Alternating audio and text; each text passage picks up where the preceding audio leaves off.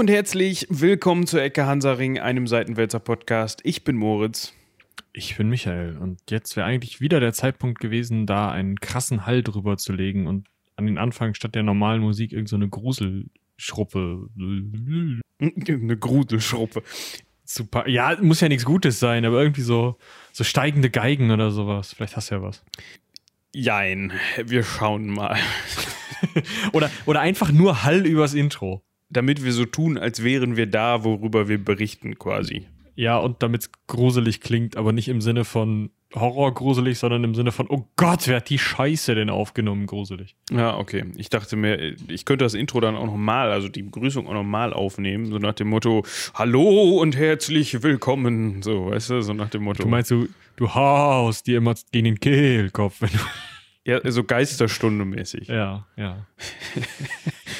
wir müssen, wir müssen, aber ich ist mir Hört diese Folge im Dunkeln.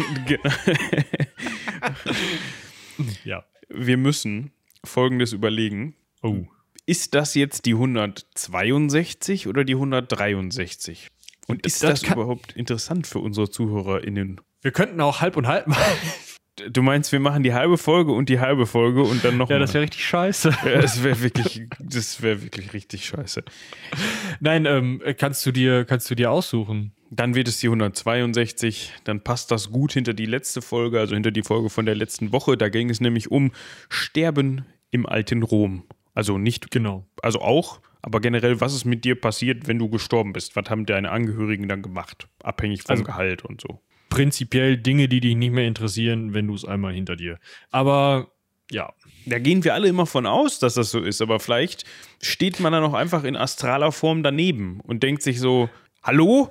Wie? Ich habe doch gesagt, ich will keinen Eichensarg. ja, dann wohnt man in seinem, in seinem Grab und ist total. Wenn man das weiterdenkt, nach heute, hör mal, kannst du mal deinen Oberschenkelknochen aus meiner Nase nehmen? Nee, geht nicht. Ich liege an der anderen Ecke, nur der Oberschenkel ist da. weißt du? Boah.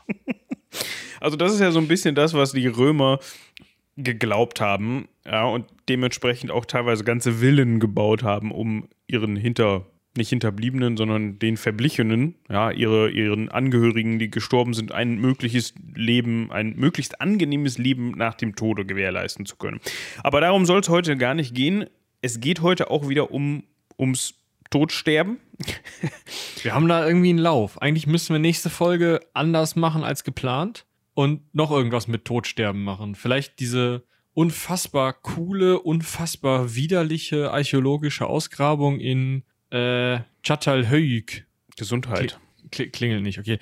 Da ähm, sind die Toten entbeint worden. Also andersrum. Eigentlich entfleischt. Aber also man hat es voneinander getrennt hat die wahrscheinlich draußen irgendwie in so einer äh, Luftbestattung irgendwie auf Bäumen verrecken, äh, ver verrotten lassen. Verreckt waren sie ja schon. Und dann hat man die Knochen genommen, nochmal ordentlich gesäubert, zu so kleinen hockenden Paketen zusammengeschnürt. Ah, da habe ich mal Bilder von gesehen, ja. Und dann entweder in so Sitzhocker, die man sich gemauert hat, oder ins Bett, was man sich auch gemauert hatte in seiner Wohnung. Das waren so, sind so Komplexe, oder ist so ein Komplex von, mh, hm, ja, heute würde man sagen Apartments, die aneinander gebaut sind, sodass man sie nur noch vom Dach aus betreten kann. Da sind also Dachluken drin. Mhm. Und da drin sind halt, ähm, wie gesagt, hochgemauerte Betten oder vielleicht auch Tische und eben Sitzmöglichkeiten. Und da drin sind diese Toten. Teilweise sind die auch unter dem ähm, Boden. Also, dass, dass man halt einfach den, ja, den Lehmboden, den man hatte, vielleicht nochmal ein bisschen ausgeschachtet hatte, da dieses hockende Skelettdings reingestopft hat, wieder zugemacht und wieder zugestampft, weil das war eh nur gestampfter Lehmboden, der Boden. Und dann hatte man halt seine Ahnen immer so mit in seiner Wohnung wohnen. Also hat man Oma und Opa quasi dann entweder zu Sitzmöbeln verarbeitet, beziehungsweise in die Sitzmöbel integriert oder gleich direkt unter seinem Bett eingebuddelt. Ja, und wenn man das jetzt mit der römischen Vorstellung zusammenbringt, wird das ein ziemliches Tohu Wabohu. Das, das ist richtig. Worum soll es heute es genau. funktioniert genau. nicht. Auch um ein ziemliches Tohu Wabohu, oder? Ja, wie meine Formulierung das gerade schon angedeutet hat. Wir haben es letzte Woche, also wie gesagt, hört gerne nochmal in die Folge von letzter Woche rein, darauf wollten wir eigentlich hinaus. Da ging es nämlich um diese Sterberiten und wie hat man in Rom überhaupt bestattet und ja, ist ausgeartet, ist relativ lang geworden für unsere Verhältnisse. aber ich glaube auch mal wieder Witzig. eine sehr witzige Folge, genau. Und ähm, Infos kommen da auch nicht zu kurz. Und wie letzte Woche schon angedeutet, wollen wir heute weitermachen mit sogenannten Nekropolen. Ja, also generell Orten, wo Tote vielleicht auch zuhauf, jedenfalls heute, also im heutigen Thema, bestattet worden sind. Und wir haben es schon an, angedeutet, es geht heute um die sogenannten Katakomben von Paris. Ja, das auf Französisch auszusprechen, ne, selbst das traue ich mir eigentlich nicht zu. Es wird, das ist auch ein kleiner Disclaimer, ähm, wahrscheinlich wieder schlimm, was die französischen Aussprachen angeht. Also, ähm, Ich entschuldige mich nochmal bei der fürstlichen Familie von Monaco für unseren Rainier. Ich weiß, Rainier heißt der Typ oder hieß der Typ, ja? Entschuldigung. ja, so. So. Ihr müsst keine E-Mails mehr schreiben. Mann. Und ihr habt jetzt auch genug überwiesen, um den, um den Betreff für böse Nachrichten zu benutzen. wir, übrigens, ähm, wir, wir senden ab ähm, nächster Woche dann ausschließlich nur noch von Barbados. Da haben die nämlich auch überhaupt kein Problem mit irgendwelchen Inzidenzen oder Ausgangssperren oder sowas. Ne? Das ist ganz entspannt. Weiß ich tatsächlich gar nicht. Ja, ich auch nicht. Das habe ich jetzt egal. Das, das liegt einfach daran, also uns ist das völlig egal, weil wir haben ein, eine kleine, äh, ein kleines vergoldetes Studio, das dicht ist auf Barbados. Ja, also das ist so Blei umschlossen und Aber innen Gold. Ne? Ja, natürlich. Danke an Rainer. alle Monegassen. Nein, natürlich. Gut.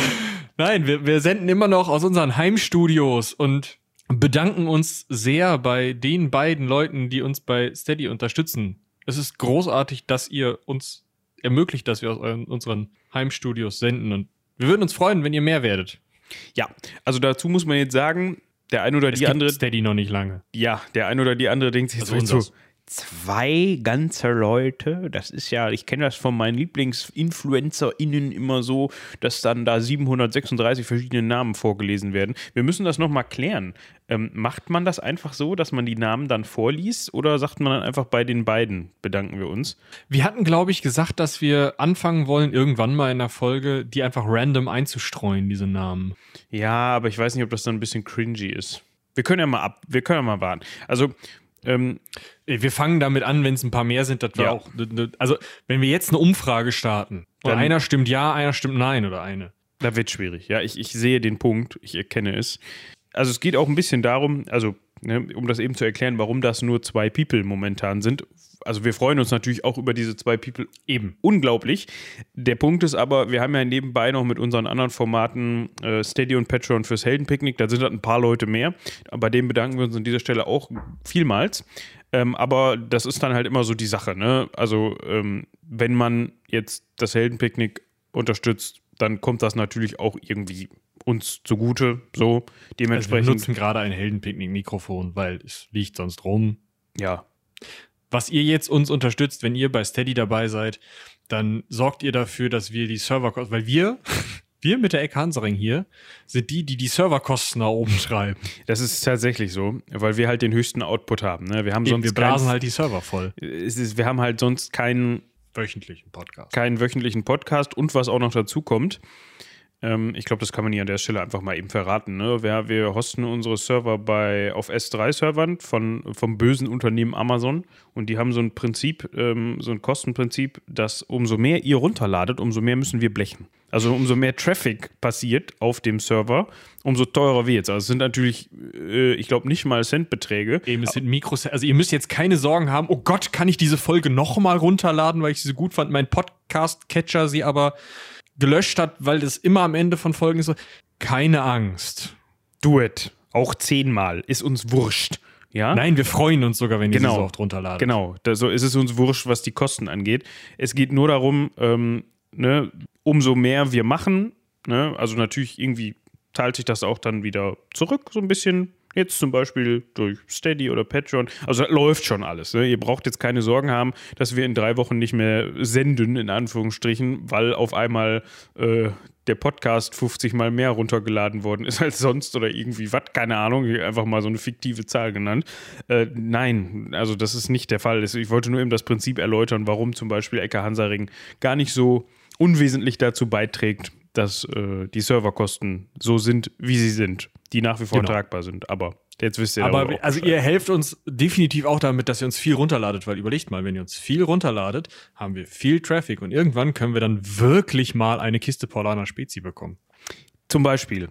Oder ein Dachgepäckträger von Thule. Stimmt, den wollten wir uns ja auch noch holen. Ja.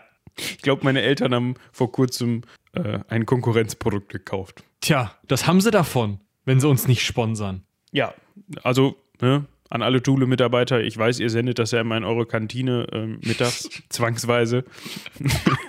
von, von, von 12 bis 13.30 Weißt du, ich habe ich hatte ja letztes Mal schon mal drüber geredet, dass ich so Miniaturen bemale und man guckt sich dann natürlich auch diesen Internet-Content von diesen dementsprechenden Plastikfigurenfirmen an. Und bei Warhammer ist es ja auch so, dass es da äh, so große Fabriken gibt, also bei Warhammer 40k. Und da sitzt manchmal vorne in der Fabrik einer und liest so aus, der, aus dem Buch. Das ist nicht mehr die Bibel, sondern irgendein so Gott-Imperator-Kack. Wenn ihr Zeit habt, könnt ihr YouTube durchgucken mit Warhammer-Zeug, wenn euch das interessiert. Ähm, oder ihr hört die Stay Forever-Folge zu Warhammer. Die ist gar nicht schlecht. Also Warhammer 40k. Aber auf jeden Fall sitzt da vorne einer und liest einfach je, die ganze Zeit. Du bist 16 Stunden am Arbeiten und vorne sitzt ein Typ und liest die ganze Zeit das gleiche Buch. Und wenn der hinten fertig ist, fängt der vorne wieder an. Ach du Scheiße, ey. So ungefähr stelle ich mir das in der Thule-Kantine vor. Tut mir fast leid, aber eigentlich finde ich es auch ein bisschen lustig. Das heißt, die freuen sich über jede neue Folge, die rauskommt, weil ansonsten das Jahr hat halt mehr Arbeitstage, als wir Folgen bisher produziert haben. Dementsprechend fangen die dann auch vorne wieder an und dann geht's wieder los mit äh, Lerkel-Megos und äh, Weihnachtsmärkten. Und, ne, also, Ah, Überleg was, wie machen die das denn? Spielen die eine Woche lang die ganze Zeit die gleiche Folge?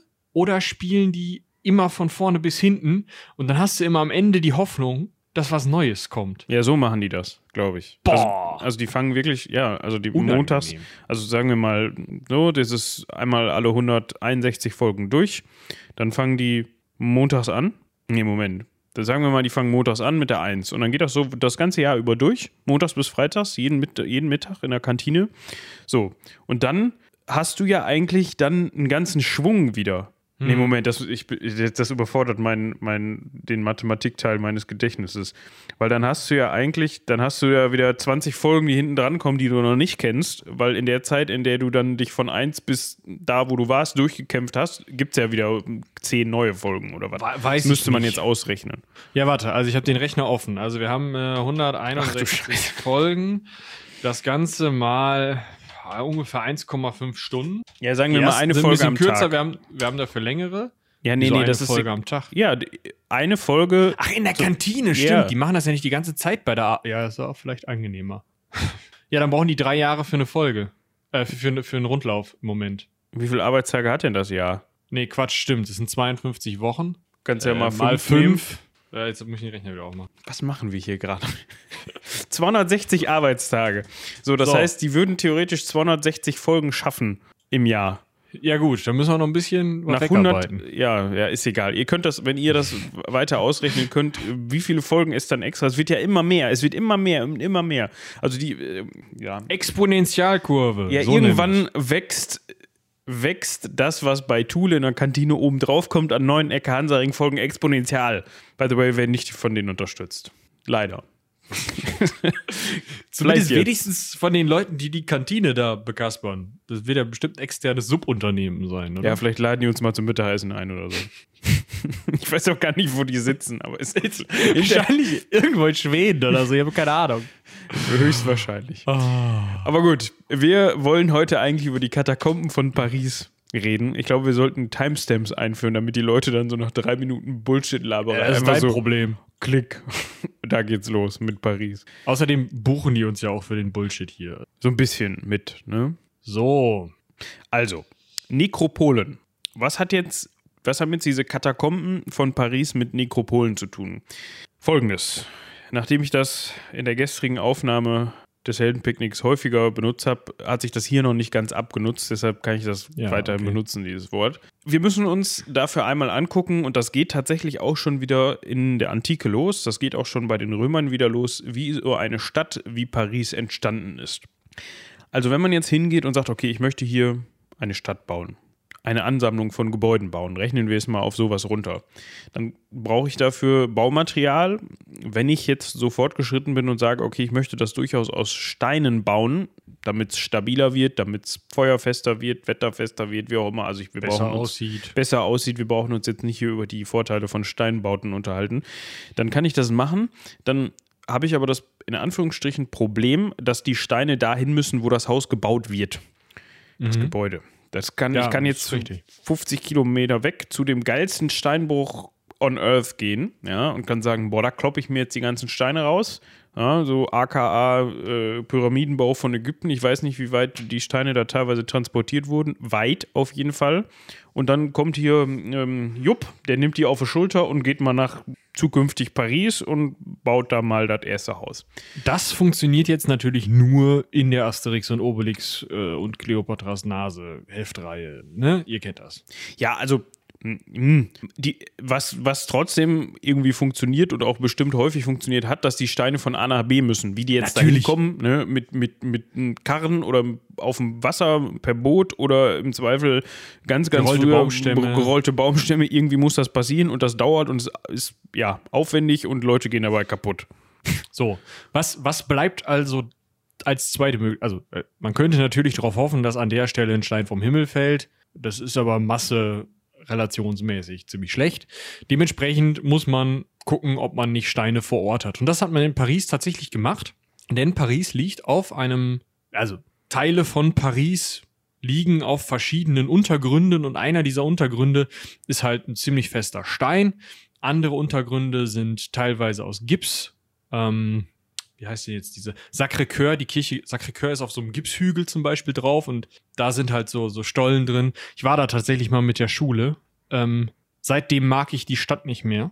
Ich war da auch mal mit der Schule und ich kann das bestätigen.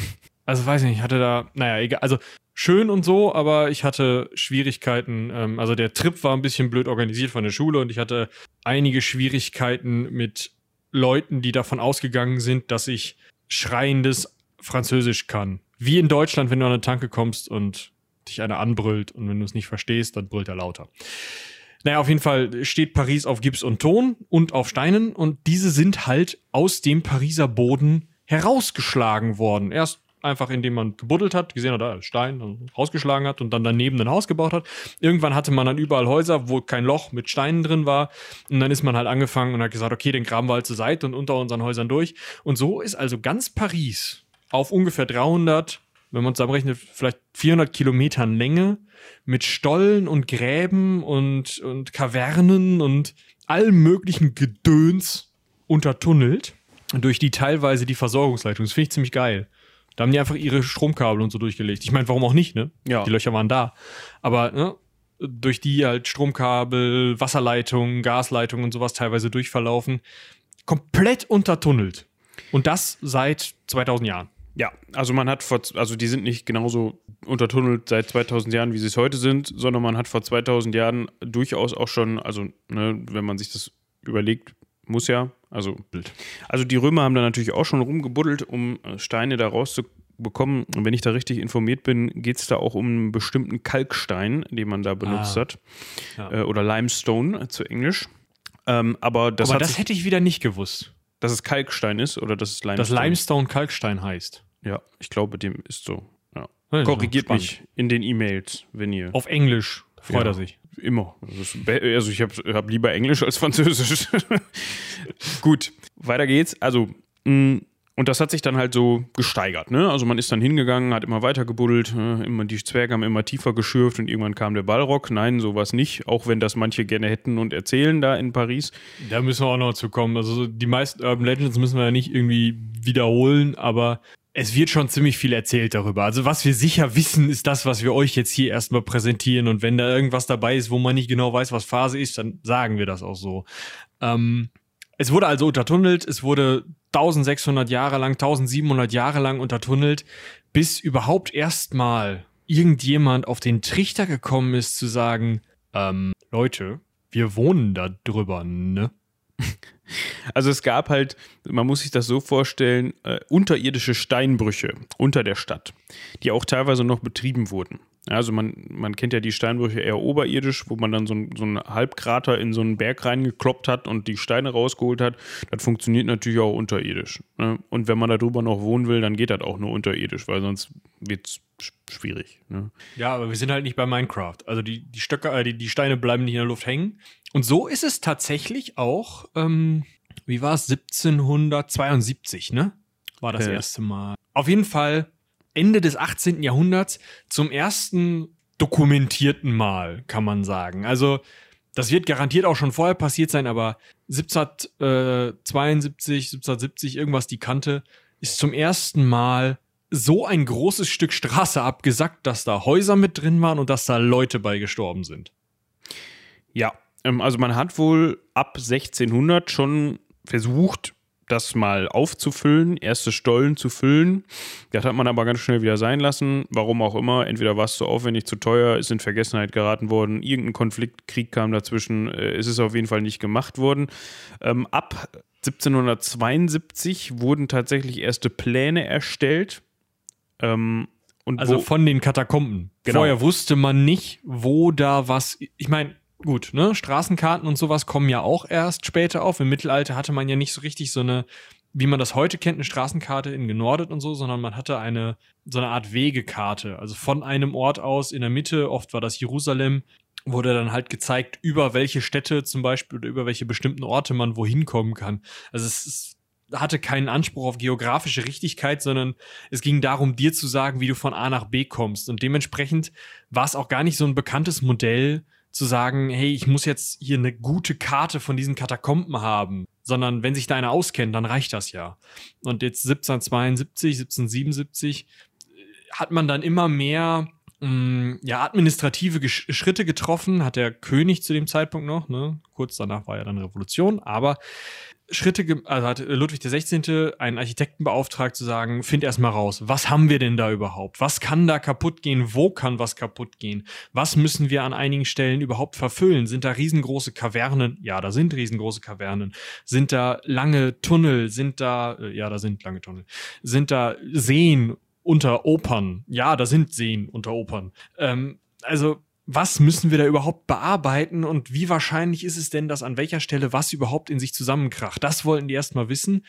Und dann sind sie langsam hingegangen. Okay, jetzt müssen wir das mal, müssen wir da irgendwas mal dran tun oder wenigstens bitte aufhören, das als Steinbruch zu benutzen. Das wäre doch schon mal ein Anfang. Also wir können es so zusammenfassen, die Antwort, die dem König gegeben worden ist, war grundsätzlich ja. Ja. Auf die Fragen, die mich gerade ähm, ja, besprochen hat. Was man dazu noch sagen kann, auch im 18. Jahrhundert noch waren teils Steinbrüche im Betrieb. Und nachdem dann bekannt geworden ist, oh, also man kann jetzt da links abbiegen, da geht's äh, drei Kilometer in die Richtung, man kann da rechts abbiegen, da geht's drei Kilometer in die Richtung, man kann da hinten dann auch nochmal rechts abbiegen, jetzt auch drei Kilometer in die andere Richtung und so weiter und so fort, hat man dann in der Bevölkerung zum einen hervorgerufen, dass sie das gar nicht so toll fanden, weil die dann auch berechtigterweise, nachdem die ersten Straßen und Häuser eingebrochen sind, ein wenig ungehalten waren, unleidlich geradezu, dass diese Steinbrüche dann auch ja, eingestellt wurden bzw. gesperrt wurden, nicht mehr benutzt wurden. Und dann kommen wir auch schon zu diesem Begriff ähm, der Katakombe. ja, Katakombe, worauf ich hina- hinaus wollte, Nekropole. Ah, ja. Ja, das geht ja Hand in Hand. Ne? Ja, also Nekropole als Nekro Nekropolis, also Stadt der Toten. Katakombe als äh, Katatumbas, also ähm, aus, Griech aus dem griechischen Katatymbos, Herabgrab. Ähm, also die unterirdischen Gräber oder so, vielleicht? Ja, ne, Ja, Herabgrab, kommt ja, Ja. Ein Also- Grab, was im, in der Erde liegt, vielleicht so ein bisschen mit dem Aspekt, dass man es betreten kann noch. Weil, Genau, jedes, also weil die meisten Gräber liegen in der Erde, aber das, ne, das sind ja deshalb keine Katakomben. Stimmt. Also der, der ursprüngliche Begriff kommt tatsächlich aus Rom, da haben wir letzte Folge auch drüber gesprochen. Ne? Also diese, ähm, da in Rom waren es Tuffsteinbrüche, also so ein Vulkanschaumstein, ähm, der an der Via Appia in oder bei Rom, im, also erst bei, dann in Rom, unterirdisch auch gebaut worden war und in denen sich dann eben oder in dem dann eben äh, Christen bestattet wurden zuerst und dann später eben auch andere Römer, die dort, also den Christen war die Feuerbestattung verboten, aber im Römischen Reich war es verboten, innerhalb der Stadt ähm, Bestattungen durchzuführen jeglicher Art. Und die Christen wollten aber eben in der Stadt bestattet werden und unter der Erde bestattet werden. Und so konnte man sie halt unter der Erde bestatten und am Stück. Dementsprechend, ähm, ja, hat man das eben in diesen Katakomben gemacht. Dass sich da wirklich in Rom hin zurückgezogen wurde und da unten Messen gehalten wurden und so ist relativ unwahrscheinlich. Da streiten sich die Geister, da müssen wir vielleicht nochmal in einer anderen Folge drüber reden. Aber was man auf jeden Fall feststellen kann, ist, die Katakomben oder der Name Katakomben kommt daher, dass die, dass Gräber in Rom in den unterirdischen Tuffstein geschlagen wurden, also in diesen Tuffstein, äh, Steinbrüchen Gräber angelegt worden. Und deswegen ist es so einfach, diesen Namen zu übertragen nach Paris. Ja. Wieso sind jetzt in diesen ehemaligen fast schon Bergwerksstollen, also Steinbruchstollen, auf einmal, warum wird das zu einer Nekropole oder zu einer Katakombe? 1759 ging das los. Angeblich sind da Bewohner äh, der Rue 79, oder? Äh, was habe ich gesagt? 50. Äh, 79, Entschuldigung. Ähm, deswegen sind wir zu zweit. ähm, da sind angeblich Bewohner der Rue de la Lingerie, äh, wenn ich das richtig ausspreche, am Gestank des in der Nähe befindlichen Friedhofs Cimetière, Moment, Cimetière äh, des, des, des Innocents Innocents. Friedhof der S. Unschuldigen. Genau. Äh, ich wollte es richtig französisch aussprechen. Ich hatte ja mal drei oder vier Jahre Französisch in der Schule, aber davon ist alles so. Spätestens nachdem ich Spanisch dann nochmal hatte, drei Jahre, da ist das Französisch dann so mit ersetzt worden, um dann später gar nicht mehr vorhanden zu sein. Also auch das Spanisch ist rausgefallen, aber gut. Ihr kennt das, wenn man Sprachen nicht praktiziert, dann vergisst man sie. Also von diesem nahegelegenen Friedhof sind die angeblich gestorben, weil es da so gestunken hat.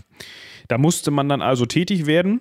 Dazu kam noch, dass die Friedhöfe so überfüllt waren zu diesem Zeitpunkt durch Seuchen, durch allgemein äh, sehr hohe Sterblichkeitsraten zu diesem Zeitpunkt, durch äh, katastrophale hygienische Bedingungen, Unterernährung, alles, was man sich vorstellen kann, dass man die Ruhezeiten also man hat ja heutzutage auf einem Friedhof Ruhezeiten der, der dort liegenden Toten, bis man das Grab wieder benutzen darf für den nächsten, der da reinkommt oder die nächste. So, und die hat man so verkürzt, dass das hinten und vorne nicht funktioniert hat und man dann teilweise halb verweste Leichen exhumiert hat. Also man hat die dann wieder ausgebuddelt und eine neue reingelegt. Oder einfach eine andere obendrauf. So, ne? Also. Schön. Ja, und das hat dann dazu geführt, dass diese Friedhöfe halt auch wirklich einfach, ich, es muss fürchterlich gewesen sein. Also, ob da jetzt wirklich Leute an dem Gestank gestorben sind, weiß ich nicht, aber das ist trotzdem gesundheitlich nicht so geil, wenn du neben so einem Friedhof wohnst, der komplett überfüllt ist und äh, jetzt blöd gesagt, äh, da noch irgendwo drei Arme aus dem Boden rausgucken, die man dann nicht so richtig eingebuddelt hat. Und so stelle ich mir das jedenfalls übertriebenerweise vor. Das stinkt und das ist scheiße. Und dann hat man sich gedacht, Mensch, wir haben doch da unter Paris so eine, so eine ungenutzte Geschichte mit viel Platz. Da könnten wir doch. Toten doch reinstapeln, oder? Ja, können wir doch eigentlich mal machen. Ja, also ich habe mich da jetzt noch mal ein bisschen äh, links und rechts umgeguckt. Thema, also erstmal, das war nicht das erste Mal, dass man auf die Idee gekommen ist zu sagen, das Gra also die, der Friedhof ist voll, graben wir die Leute halt wieder aus und tun sie woanders hin. Das ist schon im Mittelalter aufgekommen, schon ab 1200 ungefähr. Mm, ja, dass also, dass man hingegangen ist und sogenannte Beinhäuser angelegt hat. Also Gebäude, meistens Keller von Friedhofskapellen. Es gibt aber auch eigenstehende Gebäude. Es gibt einfach nur Keller. Da hat jeder so seine Geschmacksrichtung, ne? jede Gegend.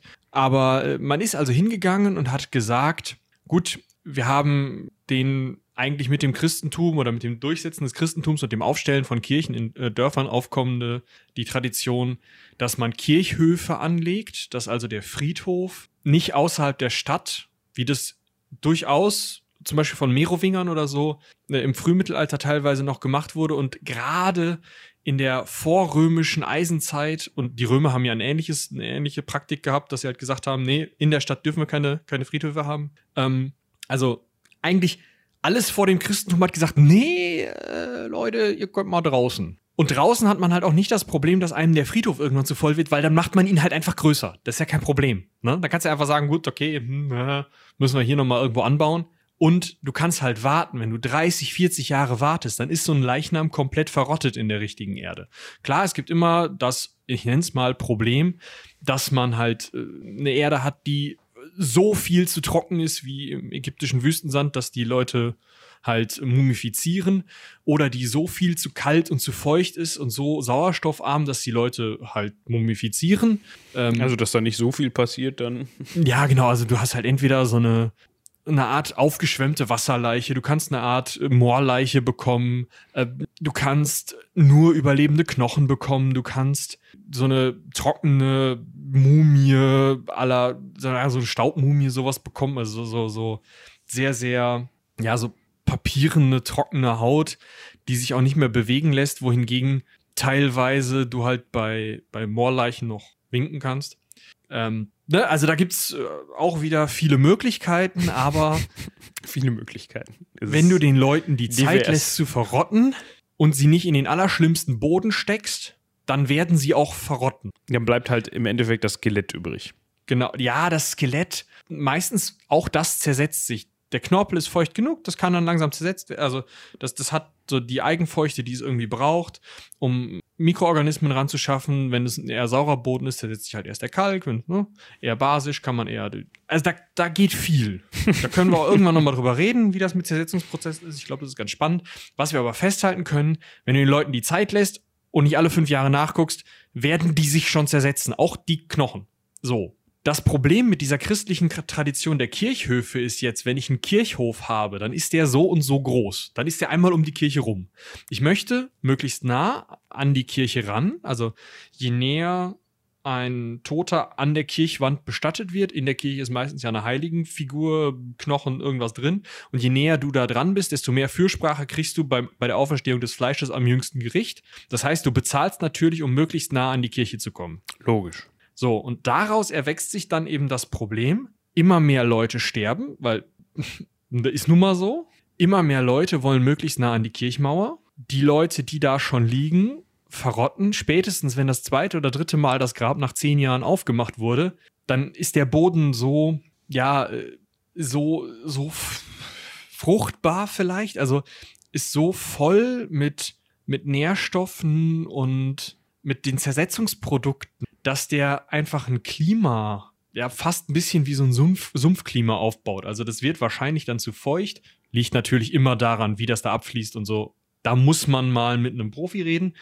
Aber wenn du einen Toten dahin tust, wo schon vorher viele Tote zersetzt wurden, ist es, wird es immer weniger wahrscheinlich, dass die Toten zersetzt werden. Oder es dauert immer länger. So, das heißt, wenn du hm. Jahr auf Jahr auf Jahr die Leichen da reinschmeißt, irgendwann zersetzen die sich nicht mehr und dann hast du halt einfach das Problem, was machen wir jetzt mit denen? Und dann sind die auf die Idee gekommen, gut, wir haben ja einen Keller unter der Kirche, das ist auch nah an der Kirchenwand, da packen wir dann zumindest die Skelette rein, weil das Fleisch zersetzt sich im Zweifel wahrscheinlicher als eben die Skelette und man kann im Zweifel auch das Fleisch nochmal eben abschaben und unten in die Kiste vom nächsten reintun. Das merkt nicht so schnell einer, wenn da ein zweiter Schädel drin liegt, ist ein bisschen blöd. So, also dahin, da kommen wir dann an diese Beinhäuser und das ist im Endeffekt auch das Problem, was man in Paris hatte. Nur, dass man in Paris nochmal zusätzlich das Problem hatte, wie man es, hm, ja, also heute, ja, neulich noch, schöne Meldung gelesen. Ihr erinnert euch vielleicht noch an die Nerze, die in Dänemark wegen Corona umgebracht wurden, oder? Ach so, ja, ja, ja, stimmt. Warum war das denn nochmal so?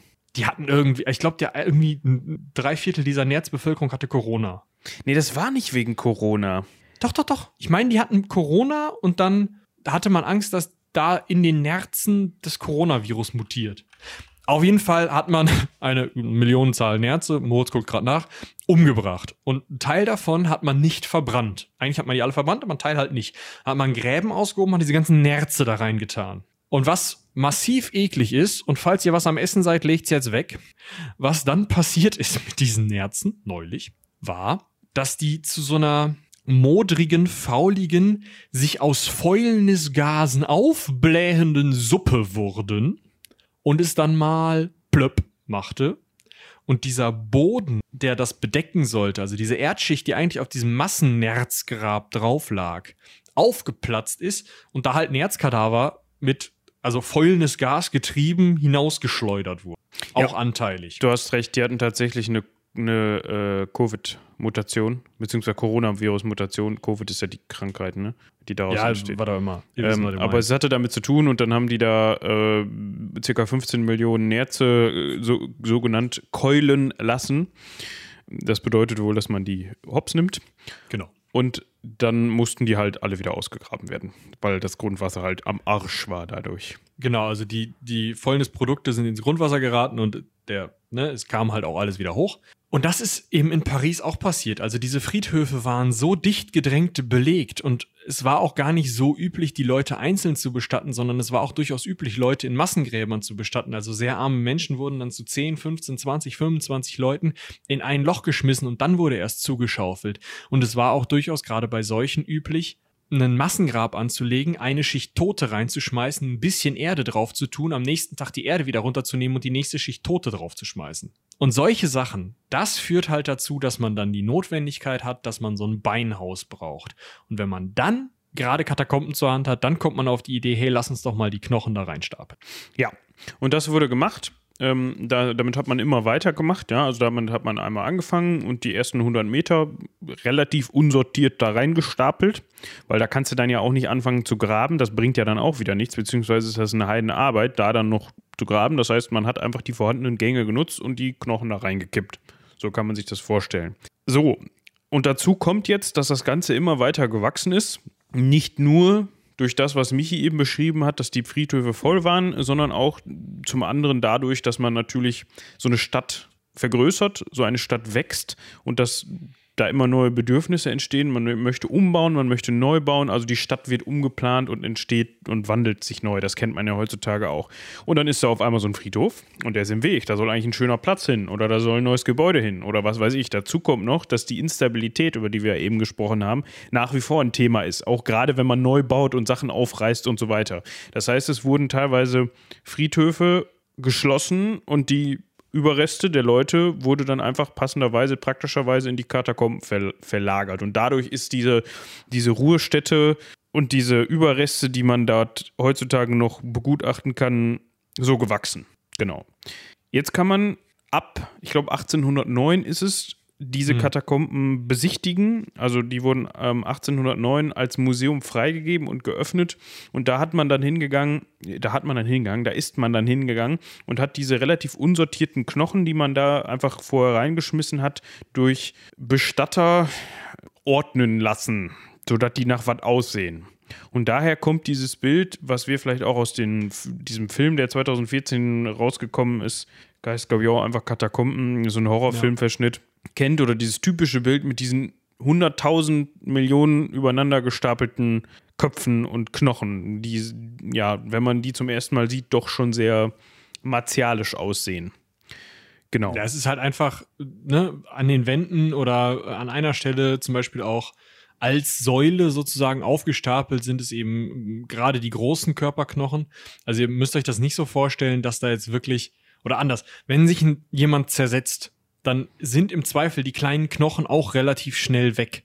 Du wirst in solchen Katakomben keinen äh, Hammer und Amboss aus dem Ohr finden. Du wirst auch wahrscheinlich nicht mal Fingerknochen finden, sondern es geht tatsächlich eher um sowas wie einen Oberarmknochen, eine Elle, weniger eine Speiche, Oberschenkelknochen, Becken, Teile der Rippen, vielleicht auch ein paar ähm, Wirbel. Ganz wichtig, der Schädel, de- der Beckenknochen und die Oberschenkelknochen. Das sind so die größten Knochen, das sind die, die am allerlängsten da bleiben. Und das sind auch die, die da eben auch aufgestapelt werden und hübsch drapiert werden zu irgendwelchen Mustern. Ne, dass du immer so eine Linie Schädel hast und dann, keine Ahnung, so ein Meter an Oberschenkelknochen, also Oberschenkel, diesen, diesen Hälsen, die so in die Hüfte reingehen, die dann rausragen und dann nochmal eine Linie Schädel und dann kommt eine Linie, weiß ich nicht, was, Becken oder sowas. Das hat man dann hübsch arrangiert. Das macht man tatsächlich in anderen Beinhäusern auch ganz gerne. Ne? Es gibt teilweise äh, sogar ganze Kapellen, die dann innen mit Knochen ausgestaltet sind und sowas. Und das hat man eben da dann auch gemacht. Hat gesagt, ja, wenn wir schon ein Museum draus machen, dann. Dann richtig, ne? Dann sollen die Leute Ja. auch was zu gucken haben. Das geht tatsächlich auch heute noch. Ich habe eben mal geguckt, ich habe keine Info darüber gefunden, wie das momentan ist. Ähm, aber ich gehe mal davon aus, also ich weiß, um ehrlich zu sein, überhaupt nicht, wie die Pandemiesituation in Frankreich bzw. Paris momentan ist.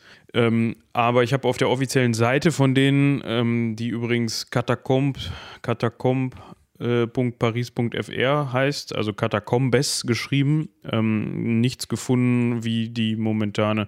Ich meine, ich könnte nochmal eben hier auf die. Es könnte auch damit zu tun haben, dass ich kein Französisch spreche, wie eben schon festgestellt. Ähm, aber da steht jetzt auch nichts drauf, ob man da momentan rein kann oder nicht. Aber ich, wenn man da rein möchte, dann geht das bestimmt irgendwann mal wieder. Ja, sieht ja momentan ganz gut aus. Also die kann man auch momentan noch besichtigen.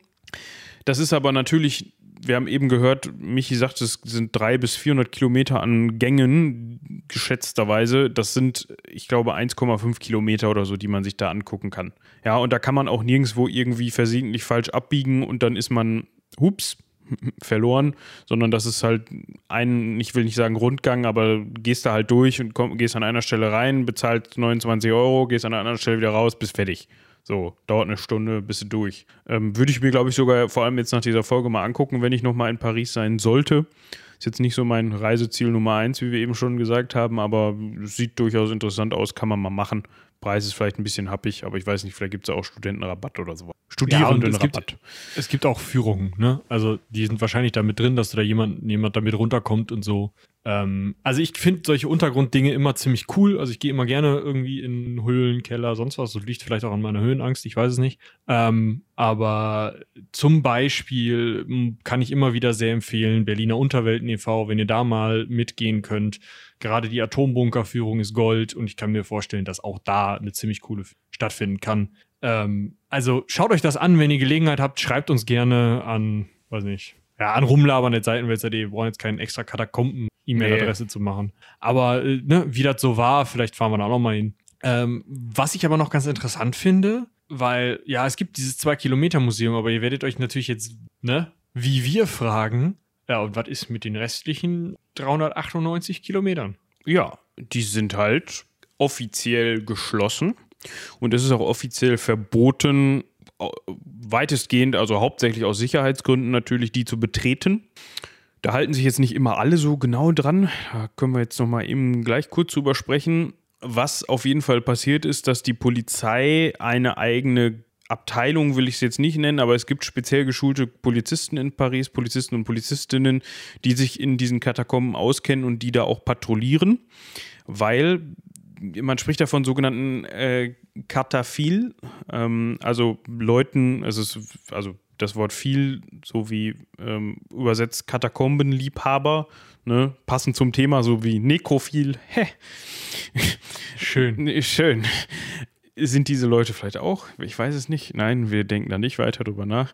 Sondern ähm, das sind so ein, verschiedene Gruppen, die sich immer wieder gerne da drin aufhalten. Man kennt es gerade in den letzten Jahren, boomt das so ein bisschen auf YouTube. Macht auch wirklich Spaß, sich das anzugucken, finde ich. Aber ähm, trotzdem diese Lost Places Videos, wo dann Leute Urban Exploring machen und sich dann irgendwelche verlassenen Orte angucken. Da steht natürlich, stehen die Katakomben von Paris natürlich ganz oben auf der Liste. Dann gibt es Leute, die da immer noch forschen, also illegal, aber die forschen da. Da heißt es, dass die teilweise sogar so der engste Kern dieser, dieser Forscher sogar von der Polizei so ein bisschen geduldet werden, weil die denen auch durchaus Infos geben und man sich gegenseitig hilft, weil auch die Polizei auch. Es gibt halt immer noch keine vollständige Karte, ne? Das muss man ja. vielleicht einmal dazu sagen. Also es sind halt, man sagt, es gibt 300 Kilometer kartierte Katakomben, wo man auch die Eingänge ungefähr kennt, wo viele Leute, mal hier mehr, mal da weniger, auch Eingänge kennen, wo auch schon mal Leute reingehen, wo eben auch diese Kataphils runtergehen, vielleicht mal eine Party feiern oder sowas. Was genau die da machen, können wir gleich nochmal besprechen. Aber ähm, es gibt eben auch, man schätzt, um die 100 Kilometer unkartierte Katakomben. Und 100 Kilometer im Dunkeln unter der Erde zu kartieren und dann eben im Zweifel nochmal Orte zu finden, wo diese Kataphils was machen, was auch immer gerade dann ne, in deren Sinnen liegt. Es sind ja unterschiedliche Leute, unterschiedliche Gruppen mit unterschiedlichen Ideen. Mm, und dafür sind halt diese illegalen oder diese geduldeten illegalen äh, Forschenden sehr, sehr praktisch einfach für die Polizei, weil die Polizei hat bei weitem, ähnlich wie diese Urban Legend über die Polizei äh, in Norwegen, die, oder diese Ranger in Norwegen, die immer nur irgendwelche Metal-Bands aus dem Nord-Nord aus norwegischen Busch holen müssen. Ähm, müssen die da halt immer wieder irgendwelche Leute rausholen, die halt entweder anfangen, da unten Party zu machen, Graffitis an der Wände zu schmieren und Müll hinzuhinterlassen oder halt sich verlaufen. Ja. Also es gibt so ein paar Fälle, in denen diese Katakomben natürlich geschichtlich gesehen auch durchaus interessant genutzt worden sind. Hm, wenn man zum Beispiel jetzt mal in den Zweiten Weltkrieg guckt, ähm, haben die Deutschen nach der Einnahme von Paris dort, dort auch Luftschutzbunker untergebracht.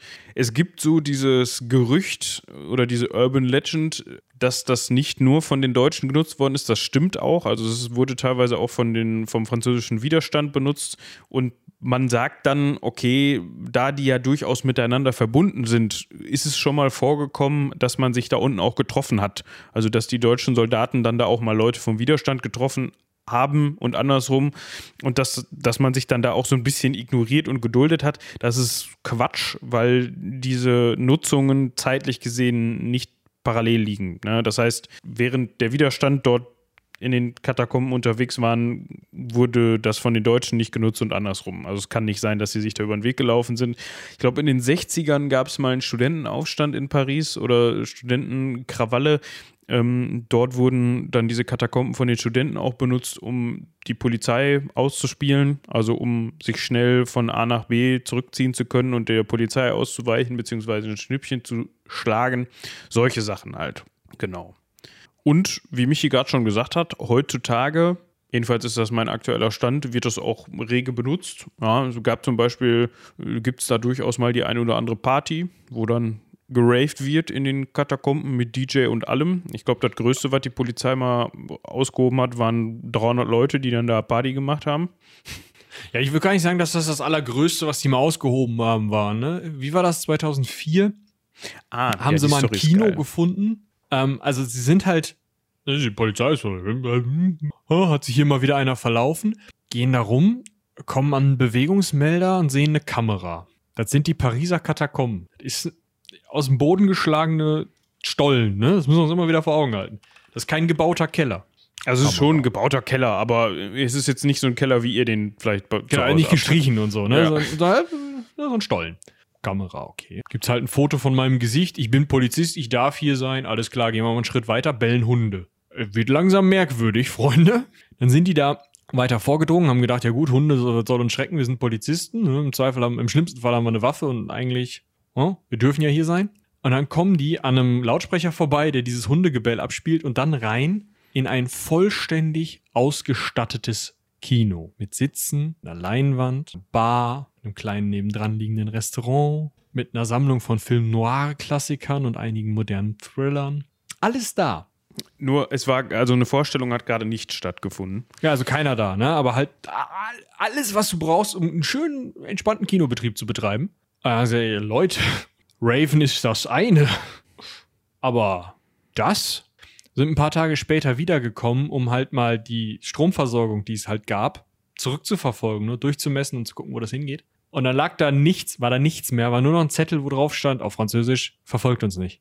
Also soweit ich, also soweit ich weiß, ähm, wenn ich das richtig verstanden habe, es war noch was da, aber die elektrischen Leitungen und sowas sind gekappt worden.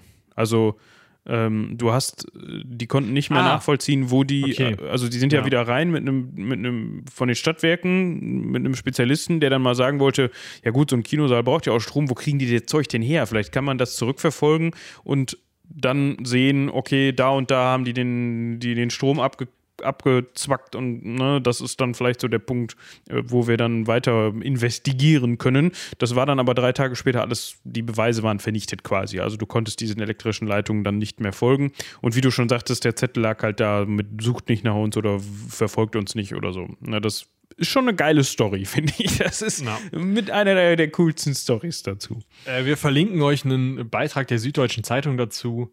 Dann ähm, könnt ihr da auch nochmal nachlesen. Finde ich auf jeden Fall ziemlich witzig. Ja.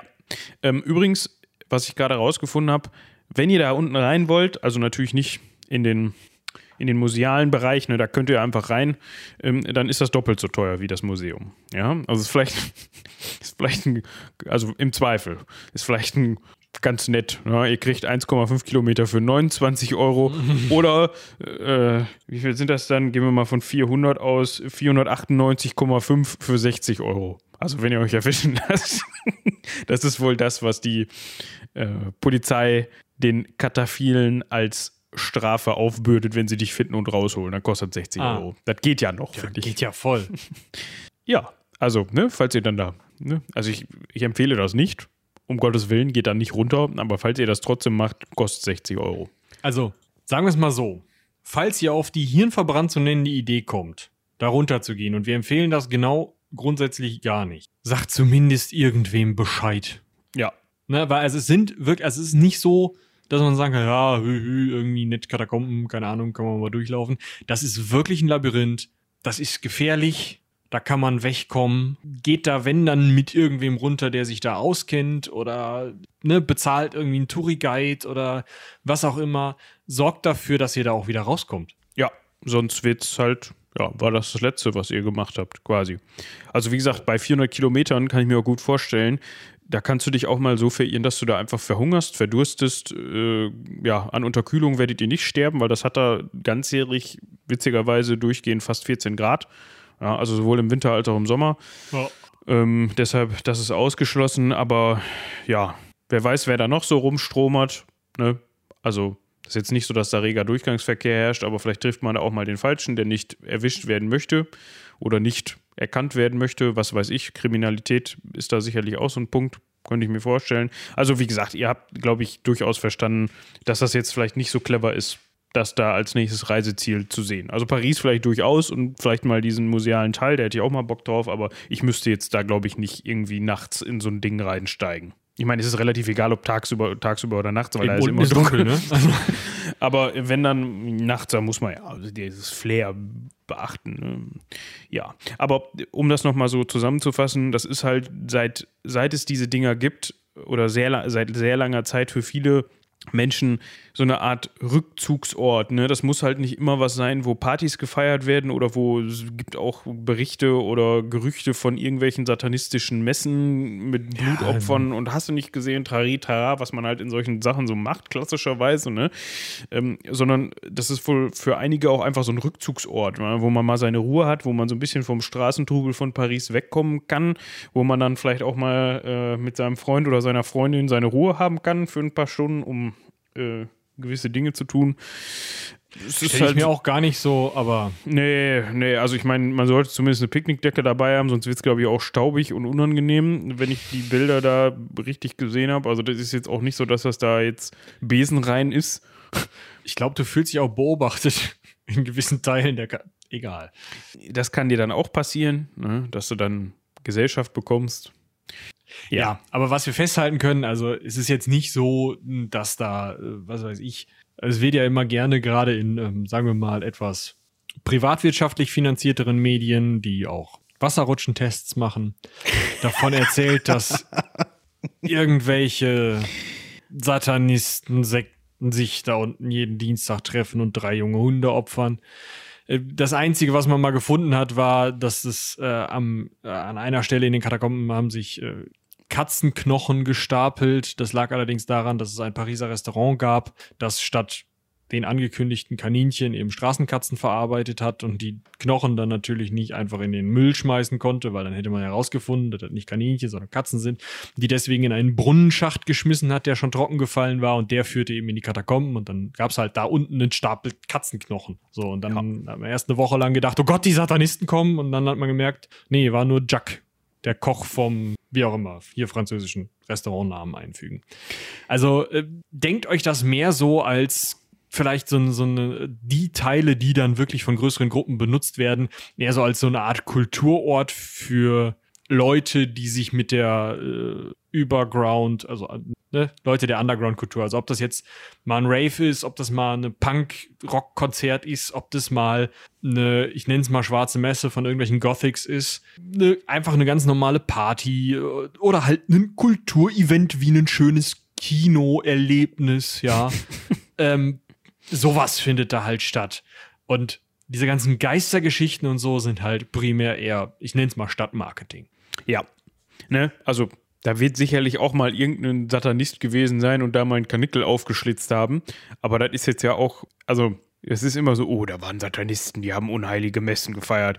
Ja, kauf dir einen Karnickel und mach das selbst. Also das ist jetzt ja auch nicht so ein, also klar, natürlich das arme Karnickel, aber ich kann mir morgen auch einen Kapuzenmantel anziehen, in den Wald gehen, eine Kerze anzünden und Satan anbeten und dabei ein Blutopfer bringen. Das, das ist jetzt ja nicht, also, also ich hoffe, ihr versteht, worauf ich hinaus will. Das ist jetzt ja, äh, wenn dir langweilig ist. Da kommt dann kein Typ in roten Klamotten Ja. mit einem Ziegenfuß irgendwo aus der Gegend und sagt was. Das ich, passiert nicht. Ich wollte gerade sagen, also das könnt ihr ja morgen, also bitte lasst das mit dem Karnickel, aber mit dem schwarzen Mantel in den Wald stellen und eine Kerze anzünden, solange ihr den Wald nicht abfackelt, ist ja jetzt ja auch nicht verboten. also ihr könnt ja, wir haben ja Glaubensfreiheit und wenn ihr an Satan glauben wollt, ohne dass ihr jemand anderen dabei behindert oder ein Leid tut, dann glaubt halt an Satan, mein Gott. Ja, kostet halt 60 Euro in den ja, wollte ich gerade sagen. ja, Das wir waren sind schon fertig, oder? Ja, also das ist, passt so ein bisschen ganz gut. Also, es passt so ein bisschen ganz gut. Das ist ein gut formulierter Satz, Moritz. Ich klopfe mir auf die Schulter. Klingt sehr eloquent. Wir haben letzte Woche ein bisschen länger gemacht. Die war eine Stunde 45 Minuten oder 50 Minuten lang. Deshalb machen wir jetzt hier heute nur eine Stunde ungefähr. Wird wahrscheinlich ein bisschen weniger im Schnitt. Aber trotzdem, das waren die Katakomben von Paris. Vielleicht als Ergänzung zur letzten Folge ganz nett. Ich hoffe, wir haben ein paar interessante Facts für euch raussuchen können. Falls ihr, und das möchte ich an der Stelle noch anbringen, falls ihr was mit diesem Kino und diesem Restaurant da zu tun hattet oder den, den, den Erbauer oder die Erbauer kennt, E-Mail an rumlabern.seitenwälzer.de. Wir würden uns gerne mal mit euch unterhalten. Ihr seid herzlich in die Folge eingeladen. Wenn ihr Wir verfremden euch auch, ist kein Ding. ja, ja, wenn ihr nur Französisch sprecht, dann besorgen, besorgen wir auch noch einen Übersetzer oder eine Übersetzerin. Äh, die die Story würde mich sehr interessieren, was Ja. da passiert ist. Ja? Auf jeden Fall, von Anfang bis Ende. Ja. Gut. Ja, das war es dazu. Wir können noch darauf hinweisen, wie am Anfang nochmal herzlichen Dank an unsere ersten beiden äh, Steady-BäckerInnen. Das klingt immer, als würden die Hefezopf machen. Ja, machen sie ja vielleicht auch. Aber das hat doch nichts mit Ja. Steady zu tun. Ja. Dementsprechend an die anderen, wenn ihr Bock habt, uns zu unterstützen, wir haben eben so ein bisschen über die Serverkosten gesprochen. Ähm, also, wenn ihr wirklich Bock habt, gezielt uns zu unterstützen, wenn ihr jetzt sagt, boah, nee, diese ganze Bubble da ums Heldenpicknick und 37 andere Formate, da hast du nicht gesehen, das ist alle nicht so meins, aber ich höre die Ecke und die sollen auch davon profitieren, wenn ich die, wenn ich die unterstützen will, dann habt ihr jetzt die Chance über Steady, dann macht es darüber, darüber würden wir uns sehr freuen. Ansonsten, wo ich gerade von der anderen Bubble gesprochen habe, hört da natürlich auch rein, wa? weil da geht nämlich auch sehr viel Herzblut und Mühe rein, unter anderem ins Heldenpicknick, die immer noch gerade andauert. Das ist die mit Abstand die längste Staffel, die wir je produziert haben. Das ist ja auch das Finale. Es ist auch das Finale, muss man dazu sagen. Ja. Was danach passiert, wissen wir schon, aber ihr noch nicht. aber dementsprechend, auch da wird es immer spannender. Gestern wieder eine Aufnahme gehabt und ich sage euch, da geht's zur Sache da. Ne? Aber Ja, ich sag da jetzt nichts zu, sonst spoiler ich dich noch. Insofern. Nee, das wollen wir nicht. Haben wir noch was vergessen? Mm, Ich glaube tatsächlich, äh, im Moment ist sonst ein bisschen, bisschen Ruhe drin, aber das dicke Ende kommt. Insofern. Hinter den Kulissen passiert natürlich wie immer viel. Also da ist alles andere Genau. als Ruhe. aber das könnt ihr euch vorstellen. Genau, äh, behaltet den Seitenwälzer-Feed einfach im Auge, ne? den könnt ihr auch einfach in- abonnieren, dann kriegt ihr alles. Alles. Alles. Gut. In Ja. diesem Sinne würde ich sagen, Genau. vielen Dank fürs Zuhören. Haut rein. Bis Dankeschön. zum nächsten Mal. Bis dahin. Tschüss.